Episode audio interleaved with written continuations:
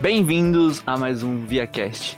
Meu nome é Breno Stort e hoje eu estou aqui com o Felipe. Olá.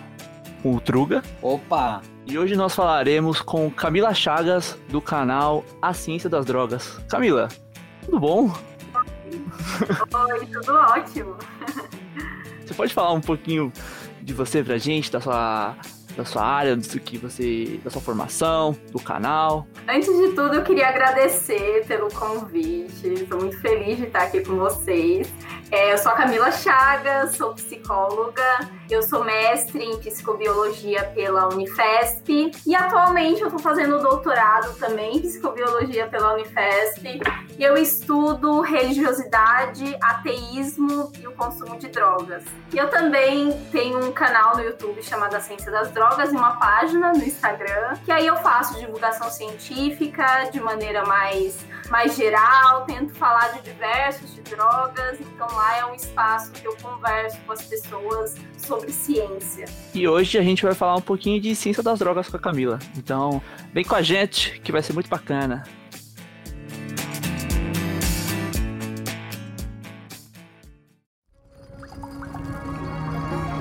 ViaCast, podcast do Via Saber.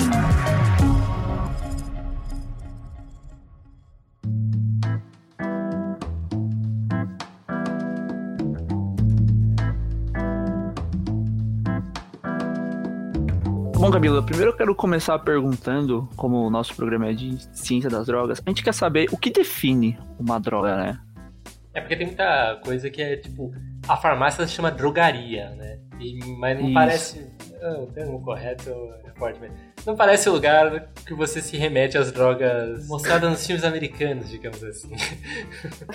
É que droga é meio pejorativo, né? Quando a gente fala nesse sentido.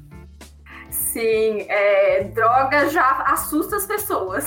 Aquilo é uma droga, então a gente fala de drogas remetendo a coisas negativas, geralmente. Não necessariamente é, pode ser muito positivo. Mas é, o que define drogas de maneira geral, abrangente, é, são aquelas substâncias que mudam fisiologicamente ou nosso comportamento de maneira ou qualitativa ou quantitativa. Quando eu falo qualitativa e quantitativa, é porque tem drogas que elas podem é, ser depressoras, então elas vão diminuir um pouco o funcionamento do sistema nervoso central, e tem drogas que aumentam esse funcionamento, e tem drogas, assim assim como os psicodélicos, que eles vão alterar qualitativamente o, a, o sistema nervoso central. A gente diria assim, de uma forma mais simples. Então, mudança de percepção, enfim, que eu acho que é algo que a gente pode falar um pouquinho mais para frente. Mas, de maneira geral, elas é, elas podem ser.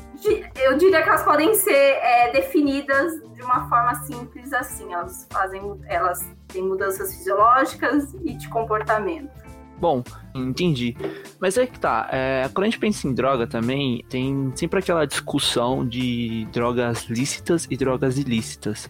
Qualquer esquina você consegue, sei lá, tem sempre a venda cigarro, é cerveja, e isso pode ser considerado drogas lícitas, certo? E, mas você sabe qual definiria por que, que tais drogas são consideradas, podem ser vendidas assim e quais não podem? Por que existe essa distinção? Na verdade, é uma distinção, eu diria, muito abstrata, porque as drogas lícitas elas são tidas como lícitas porque tem uma legislação em cima é, e elas são comercializadas de forma livre livre no sentido de das ter uma legislação em cima então por exemplo álcool você é, se você é menor de 18 você não pode consumir enfim tem uma legislação que vai ditar se uma droga é lícita ou ilícita. Só que eu digo que é abstrato porque tem muitas drogas que são ilícitas como a maconha, como outras, outros tipos de drogas, como a cocaína, como, como essas drogas às vezes acabam sendo taxadas como drogas perigosas mais do que as lícitas e às vezes não são. Então, as drogas ilícitas elas não têm uma uma licitude no sentido jurídico. Então, elas acabam colo sendo colocadas na sociedade como drogas ruins.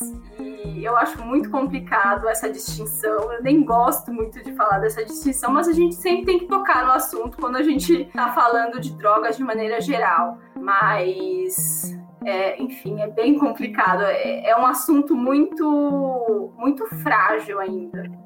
Mas essa definição de lícita ou ilícita, existe alguma coisa é, científica que se diz a isso? Por exemplo, drogas com tal letalidade ou tal nível de algo podem ser realmente fatais ou, como você comentou, é uma questão mais cultural de cada legislação, de cada sociedade? Na verdade, a questão da letalidade, do quanto elas podem ser perigosas, é, vai depender de diversos fatores. O álcool é uma das drogas mais perigosas que tem. e ele é lícito. Então, e quem dita, quem fala se uma droga é lícita ou não, geralmente não são cientistas, não são pessoas que estudam essas drogas de maneira mais profunda. Então, é, eu diria que para uma droga ser lícita ou ilícita, ela vai depender muito de do momento cultural e do momento social. Pensando, por exemplo, nos psicodélicos, eles foram colocados numa lista de, de drogas restritivas a partir de um movimento de, de contracultura, a partir da, do momento cultural em que os jovens estavam utilizando essas drogas de forma é, bastante frequente e, enfim, envolve política, envolve a questão financeira também, o quanto aquilo lá vai ser rentável para uma sociedade ou não. Então, aquela, aquela questão de que o crack você é, fumou uma vez, você está dependente, é uma questão que foi criada, não existe isso. É, então, não existe nenhuma droga que você usa uma vez e você fica dependente. A dependência é instalada com o tempo e depende de diversos fatores. Isso, exatamente. É, o Camila, você acha que daqui, por exemplo, a, a 10 anos, daqui a 10 anos, a maconha que a gente tem tem uma chance de virar lícita? Já com o desenvolvimento da medicina sobre ela e diversas pesquisas? Ou o lobby político ainda é muito forte? O problema não é nem tanto na droga, mas principalmente na, na política.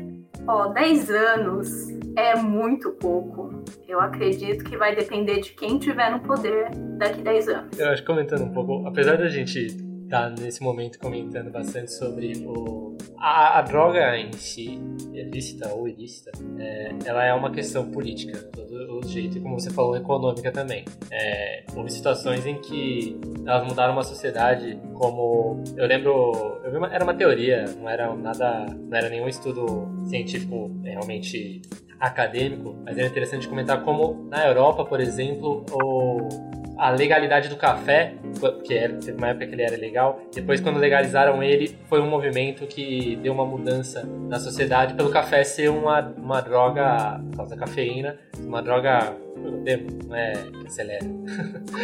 acelera é o termo Estimulante. A cocaína também foi uma droga que Freud testou, era utilizada por, por conta dos efeitos e, e aí ela se tornou, claro, ela se tornou ilegal. Claro que a gente não pode comparar a época do Freud, o conhecimento que eles tinham sobre a cocaína naquela época, o conhecimento que a gente tem sobre a cocaína hoje, sobre os danos dela hoje. Mas o fato de ter danos só por os danos por si só não justifica uma ilegalidade não justifica, porque você já tá, é, já tem diversas pesquisas mostrando que você ficar falando de prejuízo para fazer uma prevenção, para fazer com que as pessoas não utilizem, aquilo lá pode ter um efeito oposto do, do que o, a prevenção. Então, por exemplo, se a gente for pensar numa campanha atual que teve do governo sobre álcool, não sei se vocês viram, sobre álcool, sobre maconha, que mostrava um jovem dentro de uma caixa e aquilo que você vai ficar se você utilizar essas drogas. Esse tipo de campanha é consistente nas pesquisas, e pesquisas com jovens, adultos, mostra que só aumenta um pouco a revolta daqueles que usam. Claro, aquelas pessoas que já não usam, aquilo lá não vai fazer efeito nenhum, mas aqueles que estão pensando em usar, aquilo lá fica tão banalizado que você acaba reforçando com que a pessoa use. E a pessoa vai usar sem nenhum conhecimento. Isso que é problema. Sem o conhecimento dos danos que pode trazer, ou dos benefícios, enfim, do, do que é necessário para você utilizar qualquer droga. Falta um pouco de respeito é, em relação essas substâncias, porque as pessoas vão usar, independente. De qualquer jeito, a, o ser humano ele já está pro, propenso a buscar estados alterados de consciência. Seja na infância, a criança é girando para tentar ficar tonta. Então, de diversas formas, não somente com as substâncias, né? Então, tirar elas é, é criar uma realidade que não existe evolutivamente. Ô Camilo, aproveitando essa sua fala das crianças e do nosso desenvolvimento, você acha como ponto de vista psicológico assim, por ser proibido o jovem ou a criança ou o adulto, enfim, o ser humano, ele, ele vai buscar mais, ele tende a ir a, a, procurar por que é proibido? Ou não, não necessariamente, essa correlação é muito forçada e é senso comum? Olha, eu, eu acho muito delicado falar que o proibido é mais gostoso, porque é muito popular, né? Ah, se é proibido, eu vou buscar. Mas é, é mais complicado quando o proibido é mais para a população jovem. Isso tem um efeito maior, porque os jovens eles tendem a não só os jovens, mas os jovens mais, eles tendem a buscar é, se comportar de uma forma parecida com outros jovens. Então, se o colega tá usando algum droga, aquilo ali vai ser mais, vai ser um fator de risco para o jovem utilizar, às vezes de uma forma que não é uma forma menos com redução de danos, por exemplo, menos ruim. Sempre tem uma, uma coisa ruim, né, em utilizar qualquer substância e, enfim. Mas eu não diria que é que se você proibir as pessoas vão buscar mais. Tem pessoas que não, que você proibir a pessoa vai seguir, aquelas pessoas que são mais seguidoras de regra. Então tem perfis de pessoas. Se é uma pessoa com perfil mais, agora falando em termos da psicologia, um perfil mais de absorção, que é aquela pessoa que tende a buscar mais experiências, independente se, o, se a questão, se a droga for legalizada ou não, ela vai tentar buscar experiência. Agora tem pessoas que não, tem pessoas que isso não, não faz parte do, da personalidade dela. Então vai depender muito do perfil das pessoas e também do, do meio social que ela vive. Se é um meio de pessoas que vão tentar experiências novas, ela tende a tentar mais. É que tem muito também daquela coisa de que o ser humano, ele não é tão racional quando ele age em grupo, né? Então ele meio que vai pela onda do, do que as outras pessoas fazem. Mas tratando nesse, nesse tema que estava falando, eu queria te perguntar sobre os efeitos e causas que podem acontecer, porque, como você falou, é, usar droga, as pessoas irem atrás de consumir esse tipo de coisa, faz. É, é como se fosse, na maioria dos casos, uma escapada dessa realidade. Mas o que, que isso pode acarretar para essa pessoa? Quais são é, os danos que ela pode ter? As sequelas que ficam, né? É, na verdade, a gente tem que falar isso em relação a diversas drogas e a gente não teria tempo para falar de cada uma. Porque cada uma vai trazer benefícios e prejuízos. Por exemplo, o álcool. O álcool traz diversos benefícios. A gente tende a beber num barzinho, socializar. Às vezes dá um, você bebe um pouquinho, dá uma, uma melhorada assim na, na coragem de fazer alguma coisa. Tem um efeito, por exemplo, um efeito bem interessante, que é o efeito mil, miopia do álcool. Que a gente sempre fala que quando você bebe um pouquinho, você vê as outras pessoas mais bonitas, né? Ah, bebe, vai achar. E isso você vê em pesquisas, eles testaram o, o, efeito da miopia do álcool. Então, realmente as pessoas antes de beber viram uma foto e acharam razoável. Depois que bebeu a mesma foto, a pessoa já tinha uma nota 10. Então a gente vê tem benefícios e também tem prejuízos. O álcool, ele pode prejudicar desde a gestante, desde o do feto até o idoso. A minha pesquisa de mestrado foi com álcool em idosos. E o engraçado é que os idosos eles têm um comportamento um pouco diferente do, do, do público em geral para beber. Eles bebem mais isoladamente. Então, para falar dos, dos benefícios dos malefícios, a gente teria que pensar em cada substância. A maconha, a gente teria que, a gente tem que fazer, e já é urgente, a maconha é muito utilizada pelo público adolescente, mas não se tem campanhas para pensar na prevenção de como esse adolescente vai utilizar. É muito complicado um adolescente usar maconha, e é bem na fase que começa a usar, porque se tem uma, tem uma questão da, da síndrome motivacional que é mais comum entre os adolescentes, então ele tende a não ter muita vontade para escola, não tem muita motivação para fazer as coisas, em decorrência do consumo da maconha. Mas por outro lado, a maconha tem gente que usa tranquilo uma vida inteira e tá tranquilo. O, se a gente for pensar nas pessoas que ficam dependentes de maconha, são 5%. No álcool, por incrível que pareça, o álcool é menor. A última pesquisa da Fiocruz mostrou que a dependência de álcool entre os usuários de álcool é 3,5% menor que a maconha. Ah, porque o álcool é menos, leta, menos ruim do que a maconha? Não, o álcool é até mais. Mas o álcool tem mais pessoas utilizando e o álcool demora um pouquinho mais para instalar a dependência do que a maconha. Mas dizer que o álcool é melhor que a maconha, a maconha é melhor que o álcool, não tem essa, essa escala ainda. Eu não sei se eu respondi a sua pergunta, porque eu acho que essa pergunta que você fez não dá para responder se o que é bom, o que é ruim. A gente teria que pensar em cada droga e qual é o público. Ninguém nunca morreu de overdose de maconha, né? Então, dizem isso, não é? Que a gente escuta, mas o álcool já trouxe diversas mortes por N fatores. Camilo, eu quero pegar um gancho na sua fala dessas pesquisas que a pessoa bebe álcool e, e dá uma nota mais bonita, ou se sente mais à vontade no grupo e etc. Mas aqui como aqui na nosso como pesquisador, como cientista crítico, você até onde você acha que o lado da, psicológico está influenciando nesses dados? É tipo um placebo. Em vez de eu dar álcool para a pessoa, eu estaria dando uma água flavorizada, digamos assim, para ver se ela reagiria. É, você conhece pesquisas nessa área? Em geral, os pesquisadores eles também eles testam por esse lado?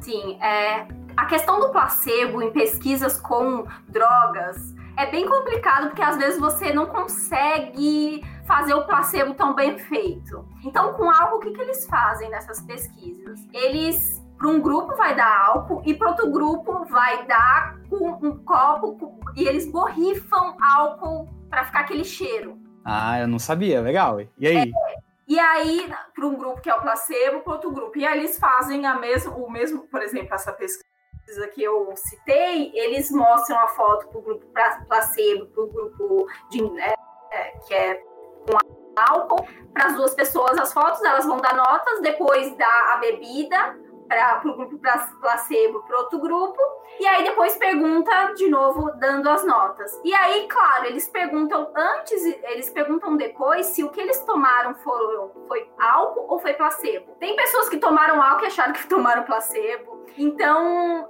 eu acho que você não consegue controlar todas as variáveis, é difícil fazer uma pesquisa dessa. É, geralmente, o tamanho de efeito dessas pesquisas não é um tamanho de efeito alto, mas é um tamanho de efeito médio, porque tem até uma revisão sistemática sobre o efeito míope, é bem interessante, que saiu na DIC.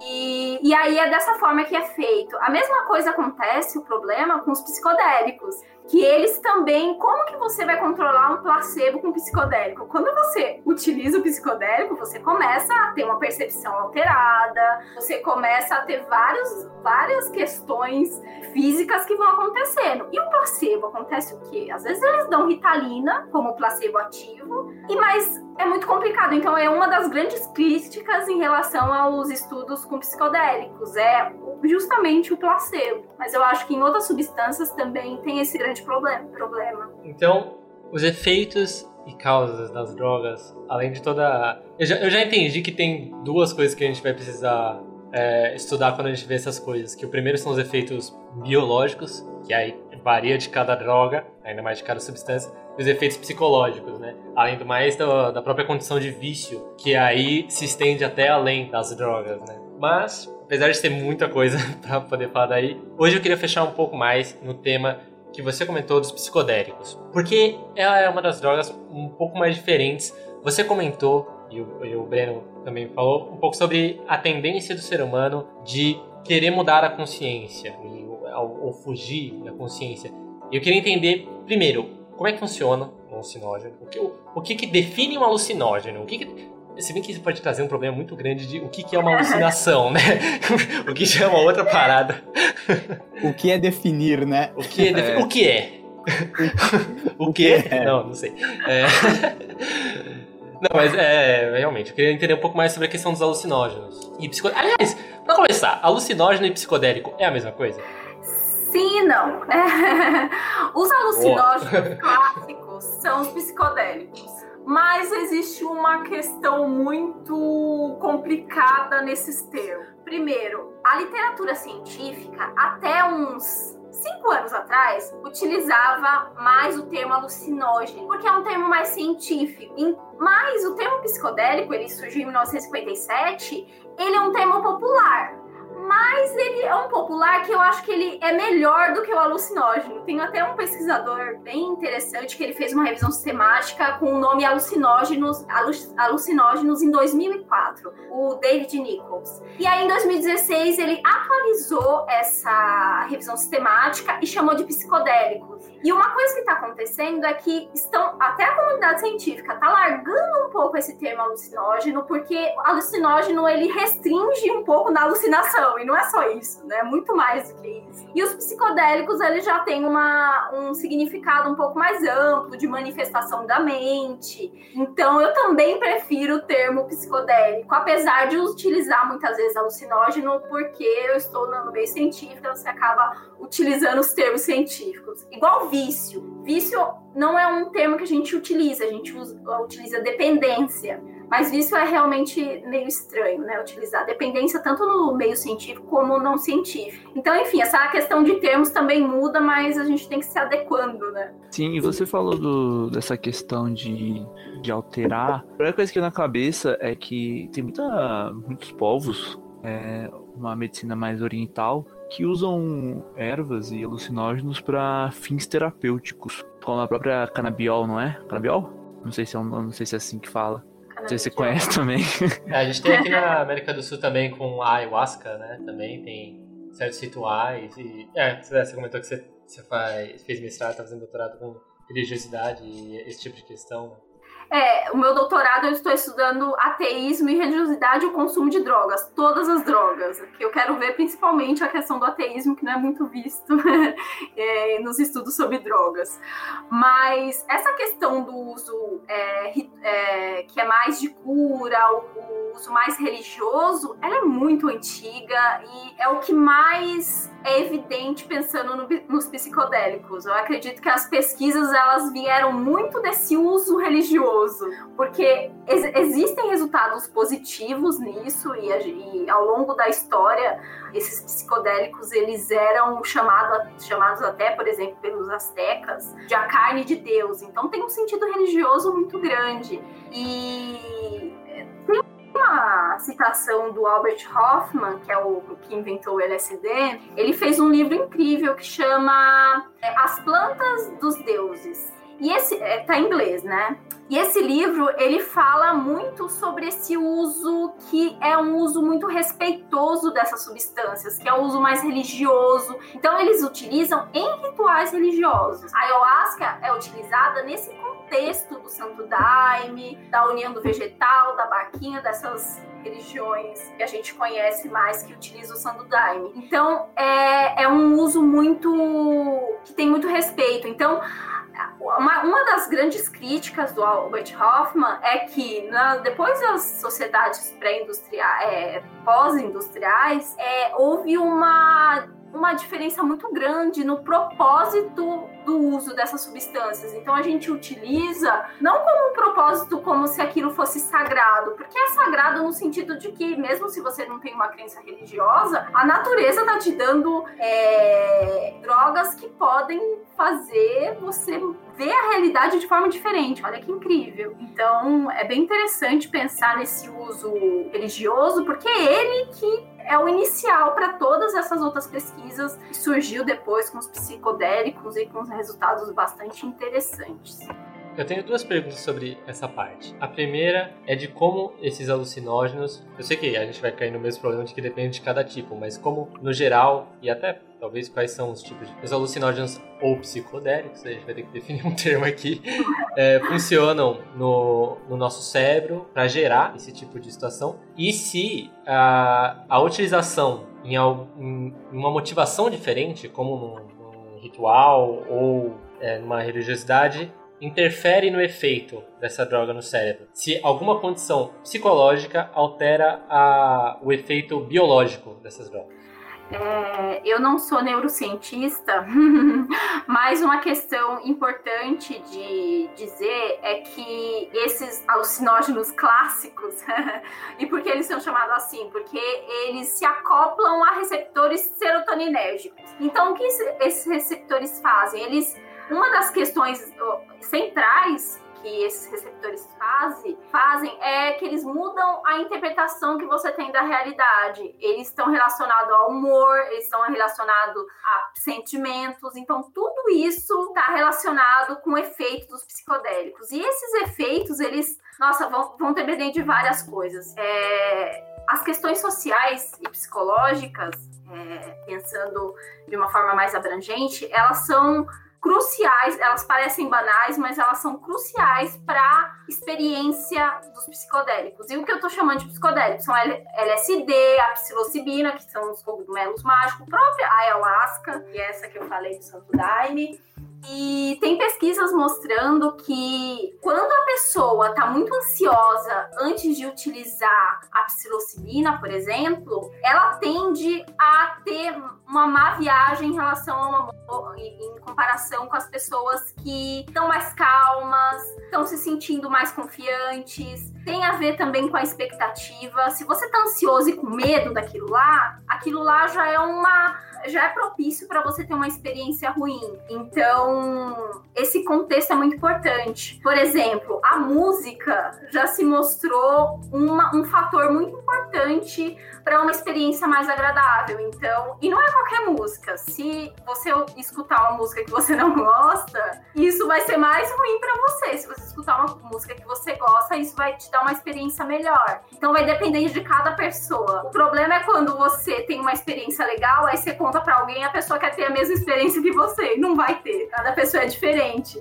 Tem uma situação bem engraçada. Eu tento, legalmente, fazer meditação antes de dormir. Às vezes, aquele dia, sabe, que você vai com trabalho, você, um monte de coisa pensando, e vai dormir pensando no trabalho do outro dia. Eu tento fazer bem legalmente. Então, eu tento fazer uma coisa mais é, auditiva, então eu fico ouvindo o som da moto, som, aqueles sons bem baixinhos que a gente geralmente não escuta, e aquilo me relaxa. Só que aí meu namorado falou: não, eu faço uma meditação que eu escuto o, no YouTube, um rapaz que faz uma meditação guiada. Eu falei, nossa, que ótimo! eu vou fazer a mesma coisa. Eu tentei fazer, tentando, achando que ia me causar a mesma coisa que causa nele, relaxamento. Aquilo foi me dando uma agonia, porque o rapaz falava assim: ah, sinta o dedão do seu pé, agora sinta a sua panturrilha. Mas eu tava no dedão ainda, ele já tava falando pra eu sentir a panturrilha, então aquilo começou a me, me deixar nervosa. Eu falei, ah, não vou mais fazer isso não, vou comigo mesmo. Ótimo, não é só com você. Não, é, é, dá, começou a me dar uma agonia. E aquela voz sempre no mesmo tom, falando baixo. Eu falei, ah, as pessoas não falam assim no dia a dia. Mas é claro, é uma meditação, enfim. Pra mim não funcionou. As drogas é, psicodélicas que a gente tá falando aqui em particular é a mesma coisa. Então não adianta a gente querer ter o mesmo efeito que a outra pessoa tem. E tem também coisas que podem precipitar a pessoa a ter uma experiência ruim. Então, se a pessoa tem já algum transtorno mental grave, pode ser bom se for num ambiente controlado, no ambiente, tem até pesquisas né, com, com tratamento para essas questões mais graves, mas se ela for tentar fazer aquilo lá por conta própria, isso pode até ter, ter consequências ruins. Por exemplo, no LSD a gente fala dos flashbacks, né? Mas o nome certo é transtorno persistente da percepção. E, e os flashbacks eles podem ser muito ruins, então eles podem causar uma ansiedade mesmo depois quando, quando passa o efeito, uma ansiedade grande, a pessoa pode ter a, às vezes ver luz. Isso depois que passou o efeito. Então imagina que isso também pode trazer um, consequências fisiológicas para umas pessoas e para outras não.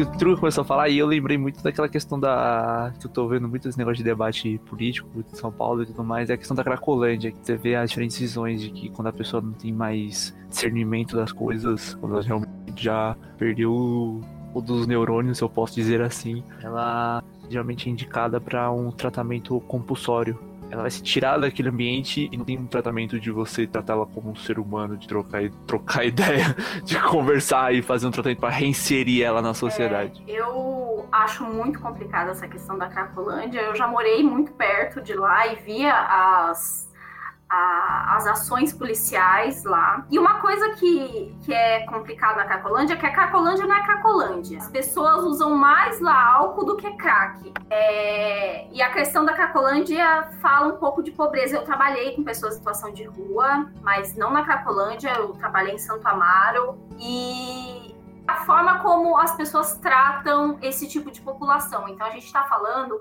a maioria das pessoas que estão na Cracolândia são pessoas em situação de rua. As pessoas em situação de rua, elas sofrem um estigma enorme e também dos profissionais que trabalham para elas, por exemplo, em casas de acolhimento para essas pessoas. É, então eu via muito isso e também no serviço que eu trabalhava. Ah, ah, esse aí tá usando muita droga, vamos internar. Então, é uma visão que as pessoas têm de internar as pessoas porque não tá condizente com a norma social, ah, tá o dia inteiro sem trabalhar, é vagabundo, sabe? Esses nomes que a, a, eles acabam rotulando essas pessoas. Então, eu, eu acredito que essa questão da internação compulsória é uma questão muito complicada, porque a internação por si só, ela só é indicada em casos de desintoxicação, em caso de extremo, né, que a pessoa pode ter risco, né, em relação à própria, à própria vida. A gente não indica internação. Internação não é o que as pessoas fazem como se fosse algo super simples. Vamos internar porque você vai, é, vai fazer com que a pessoa volte à sociedade. Ela está na sociedade, não tem que voltar para a sociedade. Ela está na sociedade. Ela é um cidadão, está lá na sociedade. A gente tem que olhar para ela e tentar trabalhar do jeito que está a situação. E, e uma coisa muito interessante com a população em situação de rua, e a gente está falando da população da Cracolândia, é que não é todas as pessoas em situação de rua que usam drogas. Não é todas as pessoas. É uma parte das pessoas. Se você for ver o porquê que elas estão lá. Bem colocado, Camila. A maioria é mais problemas sociais do que o uso de drogas. Mas a gente olha para elas e às vezes, claro, estão com roupas é, rasgadas, às vezes sujo, porque não tem onde tomar banho. E aí a gente fala, ah, tá drogado. Mas não, a pessoa tá lá muitas vezes numa situação que saiu de casa porque era abusada, ou saiu por problemas de. Enfim, tem diversas situações. O problema é que as pessoas colocam todas elas numa caixinha só e ah, a internação vai salvar. E a internação não salva. O que salva são um monte de ações pode melhorar a vida dessas pessoas, ações conjuntas. E isso vai desde a, de como você, como essas pessoas são acolhidas em centro de acolhimento. Quando eu entrei para trabalhar como psicóloga em centro de acolhimento, eu sofri muito, porque os funcionários não deixavam pessoas que usavam nenhum tipo, se chegasse com cheiro de álcool não podia entrar. Aquilo é um absurdo, como assim? A gente bebe álcool. Uh, Nossa, falar. mas isso isso também acaba marginalizando essas pessoas, né? Que, como você falou, você chegou para tratá-las, para reinserir, entre aspas, e acaba marginalizando. E isso vem muito também do, do contexto histórico, que na década de 60 teve todo o movimento hippie de que tinha liberação das drogas e toda aquela questão da LSD, da maconha em especial. E aqui no Brasil veio na, na parte da Tropicália, movimento tropical, tropicalismo do Brasil. Eu queria falar um pouquinho mais de você sobre isso, sobre esse contexto que trouxe, que faz essa repulsa mais da sociedade geral posso dizer assim, não sociedade geral, mas você entendeu, do, da população que não fazia parte dos movimentos. Sociedade alternativa de Raul Seixas. E uma sociedade alternativa. Os universitários da USP. Eu acho que hoje em dia é, essa sociedade alternativa está muito mais é, ah, eu não, não tô sabendo a palavra certa, mas elas estão mais na elite do que como era antes. Então a gente, esse movimento é interessante porque por mais ruim que seja, você, a voz que está na sociedade geralmente são voz de pessoas que têm dinheiro. Isso é ruim. Então, por exemplo, aquele. Qual é o nome daquele ator? Ator. É, acho que ele é ator, aquele do Porta dos Fundos que tem uma plantação de maconha. Ele tem uma classe social alta ele tem dinheiro e ele já postou fotos com a plantação de maconha dele. Então, essa classe mais da universitários, nem sempre os universitários são, têm dinheiro, mas, mas já está numa situação melhor do que, né, em termos financeiros, do que as outras classes que a gente sabe que tem no Brasil bastante. Ele está nessa classe daqueles que reivindicam por uma coisa mais né, alternativa, mais liberal, e ele assim, não vai acontecer nada com ele. Ele tem a plantação, ele fala que tem, mas ele tem dinheiro. Então, o que define muito quão marginal vai ser uma pessoa que usa drogas ou não também é a questão financeira. É... A pessoa que entra num albergue e não pode entrar porque tá com cheiro de álcool, ela vai mentir. Aí ela vai entrar lá e vai falar que não bebeu ou que não usou outra droga. E aí não vai ser atendida do jeito que deveria ser atendido. A partir do que ela bebeu. Ah, você bebeu? Você bebeu quanto? Me fala, vamos pensar. Você comeu junto quando você bebeu? Vamos pensar em redução de danos. É, essas barreiras que acaba é, prejudicando muito, tanto o atendimento quanto a forma que você olha para um tipo de usuário de drogas, que é o pobre, e o outro tipo que são da classe média alta, que aí não são usuários de drogas, não estão experimentando, é só final de semana.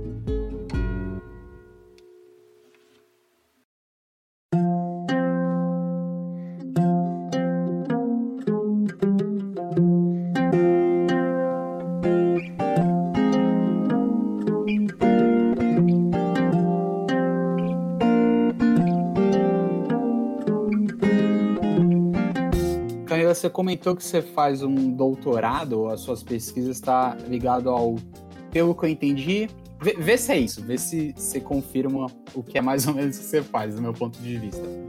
Você está olhando tanto as pessoas que se declaram ateístas quanto teístas, e aí talvez subdivide, ah, você, qual que é a sua religião dentro do, do teísmo, e como que essas pessoas vão usar ou não, consumir ou não certas substâncias baseado na religião que, que elas têm.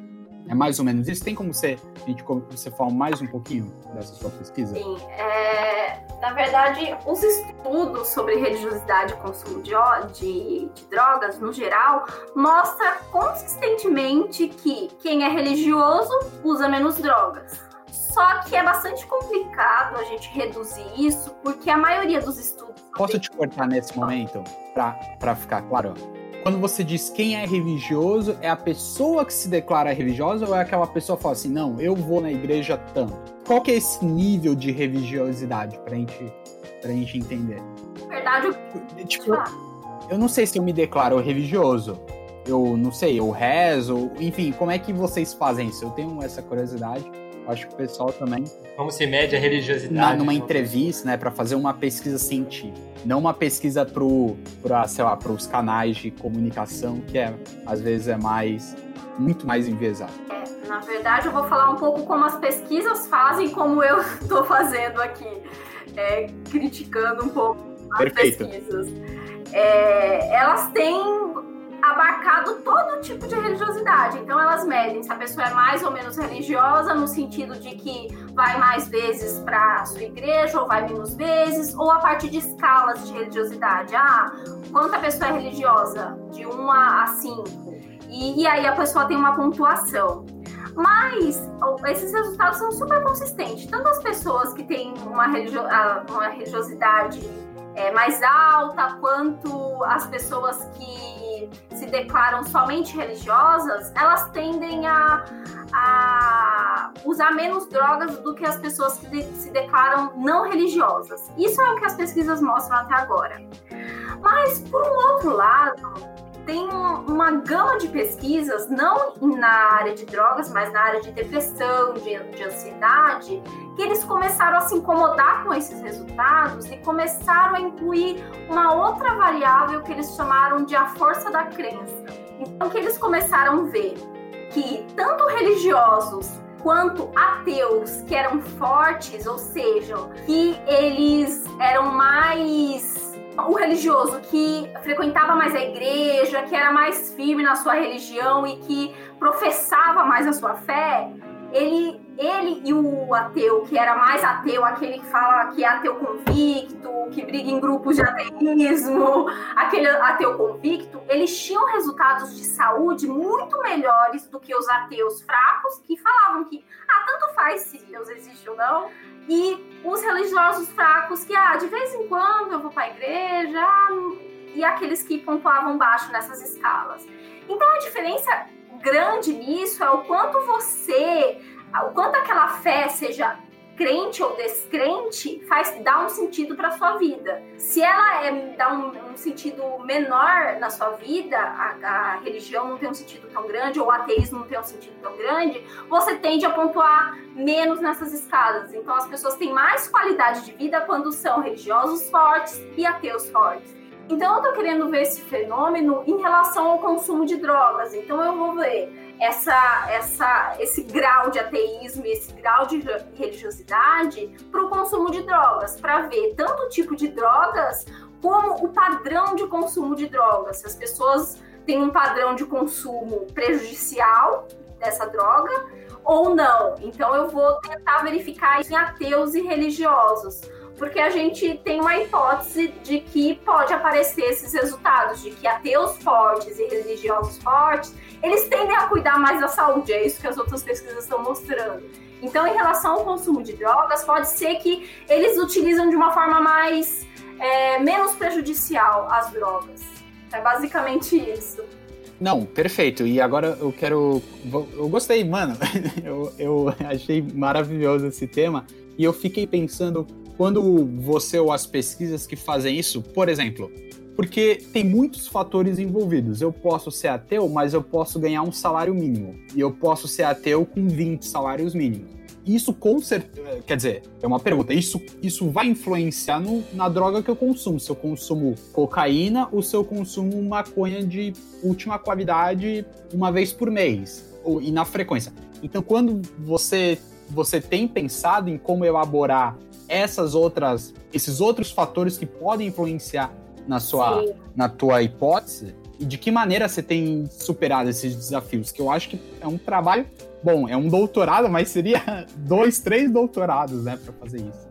É, quantas variáveis você vai Como ter. Como né? manipular, exatamente. Sim, na verdade, o primeiro desafio eu estou agora com tentar traduz, validar uma escala de ateísmo para o Brasil, porque não existe. As pessoas não estudam ateísmo no Brasil, então não tem escala. Olha que complicado. Tem escala de religiosidade, tem escala de espiritualidade. Espiritualidade, existem ateus espirituais, mas isso é uma outra questão.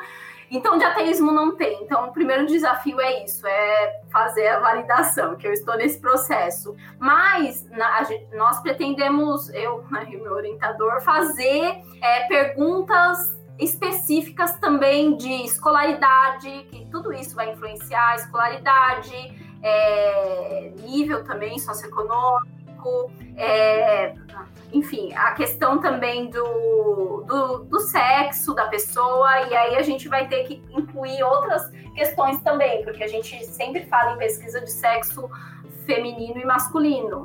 Orientação sexual também vai ter que entrar e nessas medidas. Então, tem muitas variáveis que podem ser confundidoras nesses dados, mas que, que a gente vai tentar abarcar algumas. A gente não vai conseguir abarcar todas, tem muitas coisas que influenciam você usar ou não drogas, muito ou, ou pouco, mas é, a gente vai tentar abarcar pelo menos as questões principais, que são as que a literatura mostra que são bem relevantes para se pensar quando a gente fala de consumo de drogas. Tá, eu acho que a, eu vou fazer a última pergunta ainda nisso, depois eu vou deixar o Breno falar. Mas é, eu não sei também, eu, eu fiquei pensando, às vezes, é, o pesquisador, ele talvez uma gama de pesquisadores eles têm uma crença, né? Eu acho. Todo mundo acredita em algo, em maior ou menor grau. Você acha que na pesquisa na área das crenças e de, do uso de substâncias psicotrópicas, enfim, é, tem o um olhar para quem financia as pesquisas? Se é um instituto a favor, por exemplo, ah, é uma marca de cigarro. Então ela vai financiar pesquisadores e esses resultados os pesquisadores vão concluir que o cigarro ou o álcool faz ou deixa de fazer tal coisa. Como lidar isso dentro da academia? É, isso, na verdade, não existe ciência neutra. Isso é uma questão que não existe, que a gente sempre fala da neutralidade, mas somos seres humanos e não somos neutros. É, várias é, questões, principalmente ligadas ao álcool, de pesquisas. Se você for ver, por exemplo, pesquisas que falaram que o álcool faz bem para o coração, e aí saiu na Globo falando que beber uma taça de vinho todo dia faz bem para o coração. Eu fui ver essas pesquisas e sempre tem o financiamento no final do artigo, não é? Falando que a agência financiou. E se você for ver, a maioria dessas pesquisas que afirmam que o álcool faz bem para o coração são pesquisas financiadas por agências ligadas ao, à fabricação de bebidas alcoólicas. Então, existe muito isso. O que o pesquisador tem que fazer para tentar é, verificar resultado ele está embasando as suas pesquisas é justamente da onde veio tanto o financiamento dessa pesquisa e da onde são os pesquisadores também, porque a gente sabe que, por exemplo, tem até institutos no, nos Estados Unidos que eles são um pouquinho conservadores, né? O NIA é conservador, então acaba que se você fala é uma coisa, uma linguagem mais de redução de danos, eles você não consegue muito publicar financiado por eles. Então isso existe e sempre vai existir, eu acredito, infelizmente mas é sempre a questão crítica. Nós pesquisadores temos que ser críticos e até críticos contra o nosso próprio trabalho, porque senão a gente acaba banalizando um pouco a ciência. Tem até, tem, enfim, você falou de críticas contra a ciência, a gente poderia ficar muito tempo aqui também, mas pode passar para outra pergunta. Também tem várias críticas que você ia começar a falar, o Felipe não deixou. mas não, eu acabo de não é assim. Eu virei o censo. Virei o AI5 do, do Via Saber. Bom, você falou da, sua pesquisa já pra gente um pouco. Mas eu queria saber desse seu, desse seu projeto fora. desse seu projeto não acadêmico, que é o seu canal do YouTube, né? A Ciência das Drogas. E a gente deu uma olhadinha e tudo mais. E a gente queria saber por que você falou, ah, vou começar a falar disso, é como qual foi a sua motivação para ter começado o canal e também o seu novo projeto que você vai começar, que é o Delta Psi. É, Delta Psi. É, Breno, na verdade, eu comecei, eu comecei com o canal por causa de uma angústia. Foi bem no comecinho do doutorado que eu comecei, do mestrado que eu comecei o canal. E é porque eu tinha uma angústia que eu sempre via colegas reclamando de que, ah, estão falando coisa que não tá certo. Ah, porque, ó, você tá vendo que as pessoas acreditam nisso. E aí essa angústia me levou a pensar, mas a gente também tem um papel como divulgador disso. Não adianta fazer a pesquisa e ficar olhando para o artigo publicado, feliz da vida, achando que aquilo vai fazer a diferença. Às vezes ninguém lê o seu artigo. É, e aí eu pensei, em vez de ficar reclamando que as pessoas estão falando coisas que são complicadas, sobre drogas de maneira geral, por que, que eu não começo a tentar, de alguma forma, de forma muito formiguinha, levar informações para tentar pensar de uma forma mais científica sobre drogas. Então, nasceu de uma angústia mesmo. Eu comecei a ver que realmente tem muitas pessoas que me dão feedback falando: olha que legal, eu não sabia disso. Nossa, eu estou na graduação de psicologia. Isso e eu fico pensando quanto isso a gente pode influenciar profissionais no futuro para não, é, não chegar numa pessoa que está com dependência e falar assim: ah, tem que internar logo. Nem olhou, nem viu nada, não sabe qual é o caso da pessoa e a única solução é uma só. É, então nasceu disso. É, eu estou muito mais ativa no Instagram, que é arroba ciência das drogas, e lá é eu tento falar de, dos dois lados. O complicado é que quando você fala dos dois lados, quem gosta de ouvir sobre os lados negativos das drogas vai gostar daquele post. Quem gosta de ouvir só um lado positivo vai gostar de um post. Então, a, a, gente tende a ter dificuldade de andar no caminho do meio, que é o caminho mais, eu acredito que o mais coerente para falar de um assunto bem complicado. Não, é como você falou, né? Porque é um, de fato, é um assunto muito delicado. É um tabu assim social tremendo. Então, ter alguém que tá falando disso, que tem o conhecimento necessário, acho que é super importante. Até da questão que a gente falou anteriormente, da, de ter essa direção e essa instrução, sabe? Sim, e tá aberto também para aprender junto com as pessoas, porque quem usa drogas ou quem são aqueles profissionais que estão na linha de frente, que, tá, que estão nos CAPs AD, que estão nas UBSs, eles também têm uma experiência rica, que é legal compartilhar, que é legal é saber o que essas pessoas estão fazendo. E, e uma coisa que eu prezo, assim, tanto no canal como na página no Instagram, é deixar as referências, porque as pessoas não, não precisam acreditar no que você tá falando, assim, de graça você deixar as referências, porque tem estudantes que gostam de ver mais, ou a pessoa pode contestar aquilo. Eu já eu aprendi muito e estou aprendendo até hoje com as pessoas que me seguem. E a gente nunca está pronto, conhecimento nunca é fechado. Hoje um, as pesquisas mostram uma coisa, amanhã não vai mostrar mais. E, e é bom caminhar junto com o público e parar de criticar e fazer mais. É, para propagar a ciência. A gente fala que as pessoas têm um pouco de ignorância científica, porque a gente acaba não aprendendo ciência na escola, não aprende um pouco de ciência na graduação. Você vai aprender quando você é, vai ser cientista, mas isso é errado. A ciência tem que ser é, mostrada, tem que ser ensinada para as pessoas no dia a dia, porque como você vai clicar uma notícia que sai falando que o estudo comprovou, como se um estudo só comprovasse alguma coisa. Exatamente não tem. Eu acho que falta isso também nos cientistas. Por exemplo, eu tô para começar o doutorado e eu não sei te dizer quantos estudos é, justifica tal ação. Eu não sei dizer isso é, é muito sutil esse, essa linha do tá bom, quando que a vacina vai ser eficaz? É depois de um, de cinco, dez estudos, estudos assim, assado, publicado por fulano ou Beltrano. Foi. Se a gente, se a gente na academia tem essas dificuldades, imagina a população que não tem, não tá presente na academia. Mas beleza. Vai lá. Eu acabei te cortando, mas por favor, fala um pouco do, do seu novo projeto, o Delta Psi. É, o, o Delta Psi, ele nasceu para falar de psicologia de maneira geral, de assuntos diferentes. Então, o Léo, que é o o meu namorado, que ele tá fazendo com a página junto comigo, ele, ele estuda assuntos, ele é cientista e estuda assuntos loucos, né? Paranormalidade, como a ciência estuda isso, como a ciência estuda OVNIs e ETs, então ele estuda assuntos Não, bem diferentes. Já temos o próximo convidado aí, é... nota. Tava pensando nisso, cara. Mano, todo mundo tava pensando nisso. ninguém, as pessoas achavam que a gente não ia falar de fantasmas no Viacast. Cientificamente, gente, tem muita coisa interessante. Eu já vou, já vou adiantar um pouco.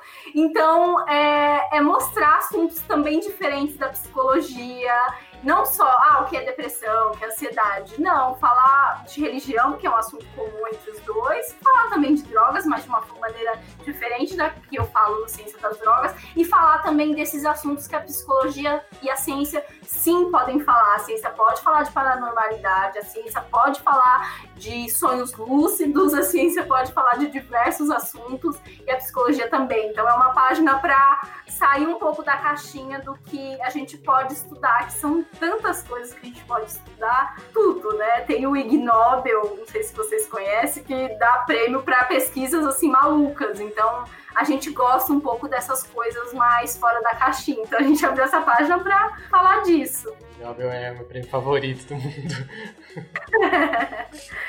Muito bacana isso, para que a gente possa voltar a se falar para por exemplo, falar de fantasmas, por que não? Bom, eu acho que a gente falou sobre muita coisa hoje, mas vamos tentar dar um, uma pequena resumida para do, que as pessoas devem levar um pouco da nossa conversa de hoje. Porque a gente falou sobre como você mesmo comentou, um dos temas que é realmente um tabu na ciência, e pelo que eu vi, essa é a sua praia, falar de temas que são tabus tanto na sociedade quanto na ciência. E eu acho isso muito legal, realmente, porque na academia tem muita em alguns outros programas a gente fala sobre a questão do cientista, às vezes está naquelas, naquela questão das torres de marfim.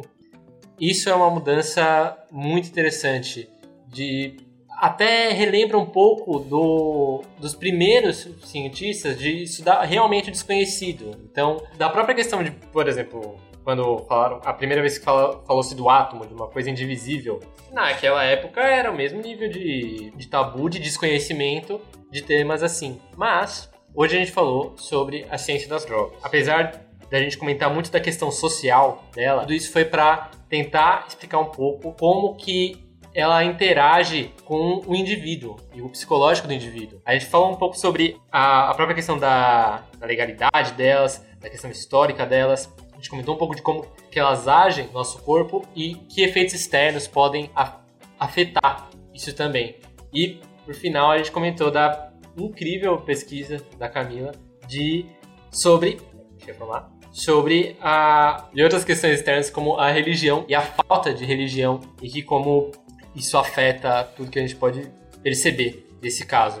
É, novamente eu vou reforçar um pouco daquilo que a gente comentou durante o programa que esse programa não é só simplesmente para não é para incentivar as pessoas a usarem drogas ou é, terem esse tipo de experiência diferente, não é isso, mas é o debate que vale aqui. Debate do que é, de como afeta, o que, que interfere ou não, o, o uso ou a falta de pela cultura e pela sociedade. Camila, mais alguma coisa que a gente deveria levar desse nosso encontro de hoje para fechar?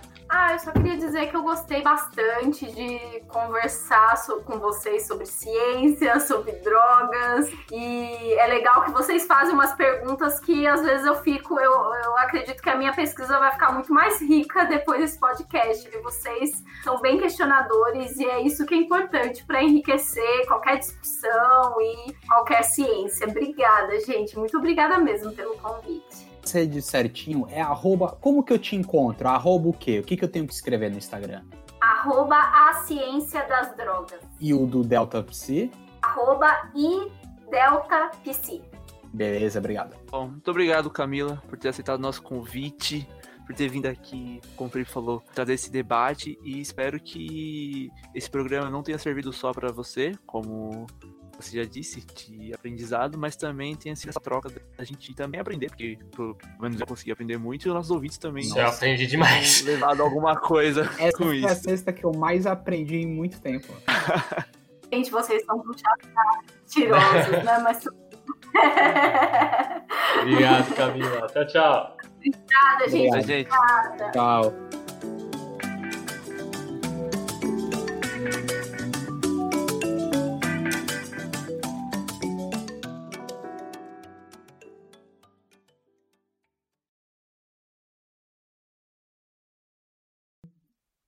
Incrível pesquisa da Camila de sobre deixa eu falar sobre a outros fatores externos como a religiosidade regi, difícil eu falar essa palavra Religiosidade. religiosidade re, oh, tchau.